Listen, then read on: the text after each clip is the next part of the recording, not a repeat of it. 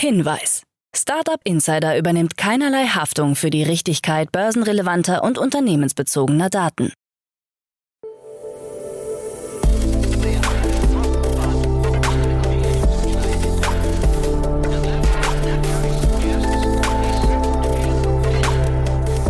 Startup Insider Daily. Morgen Update. Einen wunderschönen guten Morgen und herzlich willkommen zu Startup Insider Daily in der Morgenausgabe am Montag, den 30. Januar 2023. Mein Name ist Kira Burs und wir starten jetzt zusammen in die Woche mit folgenden Themen.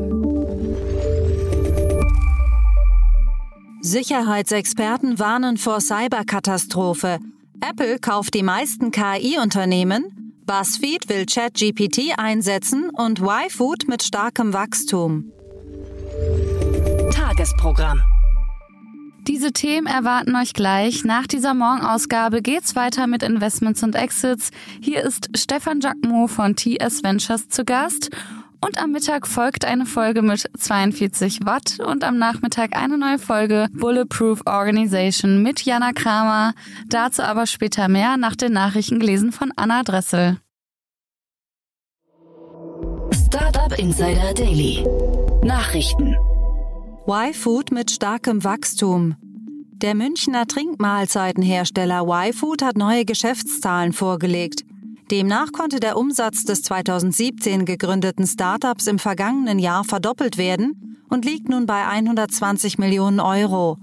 Y-Food produziert schnelle Trinkmahlzeiten, Pulver, Riegel und Hot Bowls, die mit Vitaminen und Mineralstoffen sowie Proteinen angereichert sind. Zu den Investoren des Unternehmens zählen unter anderem Frank Thelen, der im Rahmen der TV-Sendung Die Höhle der Löwen 200.000 Euro in Y-Food investiert hatte. In der letzten Finanzierungsrunde hatte das Unternehmen 15 Millionen Euro von Felix Capital, von Terra, Five Seasons Ventures und New Ground Ventures eingeworben. Arndt Schwierholz, neuer N26 Finanzchef. Als Nachfolger von Jan Kemper wird Arndt Schwierholz zum 1. Februar neuer Finanzchef der Berliner Smartphone Bank N26. Schwierholz war zuletzt als Finanzchef und Partner beim Venture Capital Unternehmen Iconical beschäftigt. Zuvor war er Investmentbanker bei der Schweizer Großbank UBS. Auch beim Flixbus-Anbieter Flix war er tätig. Mitte Dezember verließ Kemper überraschend das Unternehmen. N26-Aufsichtsratsvorsitzender Markus Mosen sagte, er sei überzeugt, dass Schwerholz mit seiner Erfahrung und seiner Leidenschaft für Finanzthemen einen wichtigen Beitrag zur Entwicklung von N26 leisten werde. BuzzFeed will ChatGPT einsetzen. BuzzFeed will künftig den KI-Chatbot ChatGPT von OpenAI verwenden, um Inhalte für das eigene Portal zu erstellen. ChatGPT soll dabei für eine Personalisierung verschiedener Contentformen sorgen, zum Beispiel bei Quizzes. Menschliche Mitarbeiter sollen durch den Einsatz aber nicht ersetzt werden, heißt es in einer internen Nachricht von BuzzFeed CEO Jonah Peretti an seine Angestellten. Dennoch würde für BuzzFeed nun eine neue Ära beginnen. Die Technologie von OpenAI wird derzeit von Unternehmen unterschiedlichster Branchen getestet. Dabei wird die KI verwendet, um Highschool-Aufsätze zu schreiben, juristische Dokumente zu erstellen, beim Verfassen von Gesetzen zu helfen und sogar eine Rede zu schreiben, die diese Woche vom US-Kongressabgeordneten Jake Auchincloss im Repräsentantenhaus gehalten wurde. Nach Bekanntwerden der neuen Strategie stieg die BuzzFeed-Aktie um mehr als 150 Prozent. Apple kauft die meisten KI-Unternehmen. Einer neuen Analyse zufolge hat sich Apple in den letzten Jahren im Vergleich mit anderen US-Tech-Konzernen mit den meisten KI-Unternehmen eingedeckt. Seit dem Jahr 2010 hat Apple 30 Unternehmen mit KI-Expertise hinzugekauft. Damit ist Apple mit weitem Abstand auf dem ersten Platz zu finden. Auf dem zweiten Rang folgt die Google-Mutter Alphabet mit 17 erworbenen KI-Startups. Auf den weiteren Plätzen sind Microsoft mit 14 und der Facebook-Konzern Meta mit 13 zu finden. Amazon hat sich seit 2010 mit neun KI-Übernahmen begnügt. Neben Zukäufen hat es im Bereich der künstlichen Intelligenz auch einige strategische Partnerschaften gegeben, wie zwischen Microsoft und OpenAI. Das schwer schätzbare Marktvolumen von KI-Lösungen soll im vergangenen Jahr zwischen 50 und 210 Milliarden Dollar gelegen haben. Sicherheitsexperten warnen vor Cyberkatastrophe.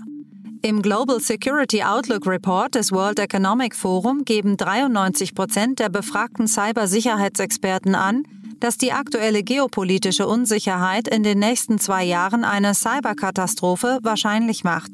In früheren Umfragen war der Wert deutlich geringer, wie WEF-Direktor Jeremy Jürgens erklärt. Die globale Bedrohung erfordert ihm zufolge auch eine globale Antwort. Auswirkungen katastrophaler Cyberangriffe könnten sich als schlimmer erweisen als die der Corona-Pandemie. Zu den Sprechern der Konferenz zählte auch der albanische Regierungschef Edi Rama, dessen Land vor kurzem Ziel einer massiven Cyberattacke wurde. Seiner Prognose zufolge werden die Umsätze mit der globalen Cyberkriminalität bis 2025 auf über 10 Billionen Dollar ansteigen. Wäre die Cyberkriminalität ein Staat, wäre sie dann die drittgrößte Wirtschaftsmacht nach den USA und China. Low-Carbon-Investitionen übersteigen eine Billion Dollar. Weltweite Investitionen in die kohlenstoffarme Energiewende beliefen sich im Jahr 2022 auf insgesamt 1,1 Billionen Dollar, was einen neuen Rekord darstellt. Neu ist dabei auch, dass die Investitionen in Low-Carbon-Technologien gleich auf mit dem Kapital liegen, das zur Unterstützung der Versorgung mit fossilen Brennstoffen eingesetzt wird. Die erneuerbaren Energien blieben der größte Investitionssektor und erreichten mit 495 Milliarden Dollar einen neuen Rekordwert. Weltweite Investitionen in diesem Bereich stiegen um 17 Prozent. Der Leiter der BNEF-Forschung für Handel und Lieferketten, Antoine Vanier-Jones, erklärte, unter dem Gesichtspunkt der Diversifizierung der Lieferketten hat sich das Bild jedoch nicht wesentlich verändert.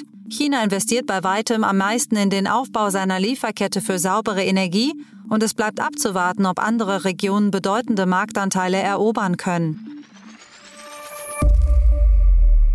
Google stärkt Gen Z-Startup List. Google will das interne Startup List mit mehr Ressourcen ausstatten. List hatte vor der Übernahme durch den Konzern eine umfangreiche Lesezeichen-App veröffentlicht.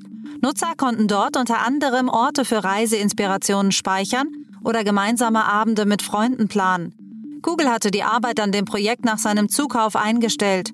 Laut dem Mitbegründer David Friedel arbeitet sein Team weiter an einem nicht näher definierten Gen Z-Produkt. Von der Entlassungswelle bei Google soll List zudem nicht betroffen sein, ebenso wie auch andere junge Google-Startups wie Aloud und Checks. Ted Cruz will Kryptoautomaten im Kapitol. Der texanische Senator Ted Cruz hat sich für Snackautomaten im Kapitol ausgesprochen, die Kryptowährungen akzeptieren.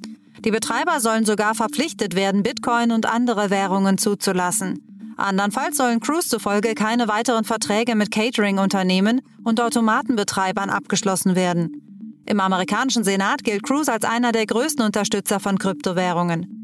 Einige wichtige Mining-Unternehmen sind im Bundesstaat Texas ansässig. Der Senator hofft, dass der sogenannte Lone Star State zu einer Zitat Oase auf dem Planeten Erde für Bitcoin und Krypto werden wird.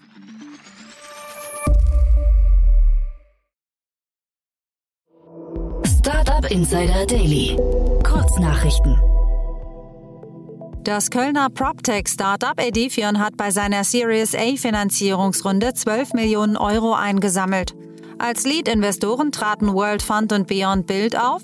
Weitere Mittel stammen vom Family Office der SAP-Gründerfamilie Hopp, neben Bauens, Dres und Sommer und Momeni Ventures. Auch die Bestandsinvestoren Bitstone Capital und Phoenix Contact Innovation Ventures zogen mit.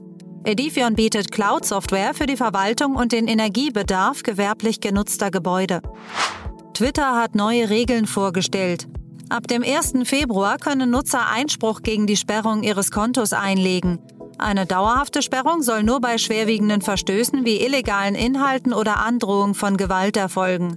Bei anderen Verstößen wird Twitter ein milderes Vorgehen anwenden, beispielsweise die Einschränkung der Reichweite oder Aufforderung zum Löschen bestimmter Tweets. Ein Ermittlerteam aus Deutschland und den USA hat die international tätige und berüchtigte Hackergruppe Hive zerschlagen. Ob neben den beschlagnahmten Servern und Webseiten auch Personen festgenommen wurden, ist unklar. Insgesamt hat die Gruppe nach Angaben der Ermittler mehr als 1500 schwere Cyberangriffe durchgeführt und dabei deutlich mehr als 100 Millionen Dollar erpresst. Der verursachte Schaden soll mehrere Milliarden Dollar betragen. In Deutschland gehörte unter anderem der Elektronikhändler Mediamarkt Saturn zu den Opfern. Der US-Datenstreaming-Anbieter Confluent hat seine vorläufigen Quartalsergebnisse für das vierte Quartal 2022 veröffentlicht und bestätigt erneut starke Wachstumszahlen. Demnach erwirtschaftete das Unternehmen einen Umsatz von 168,71 Millionen US-Dollar, was einem Wachstum von 41 Prozent im Vergleich zum Vorjahr entspricht. Trotz der guten Zahlen gab Confluent bekannt, seine Belegschaft um etwa 8 Prozent zu reduzieren um die Effizienz im Unternehmen zu steigern. Im Zuge der Veröffentlichung seiner Ergebnisse für das vierte Quartal 2022 hat Tesla-CEO Elon Musk auch verkündet, dass er die größten Konkurrenten des Unternehmens inzwischen in China sieht. China ist der weltweit größte Markt für Elektrofahrzeuge und aktuell der zweitgrößte für Tesla. Das Modell 3 war 2022 das fünftbestverkaufte Elektroauto in China. Zu den Konkurrenten in China zählen BYD, Li Auto, NIO und Xpeng. Das waren die Startup Insider Daily Nachrichten von Montag, dem 30. Januar 2023.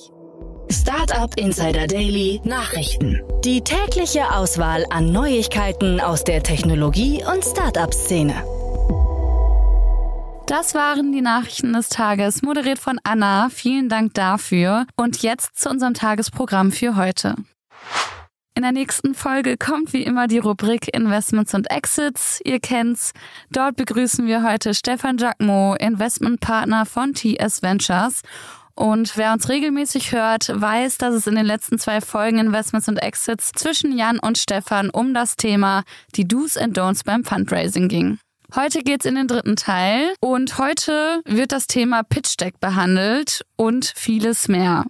Falls ihr die anderen Folgen verpasst habt, hört da auf jeden Fall rein. Ansonsten gibt's den dritten Teil der Thematik gleich in der Folge.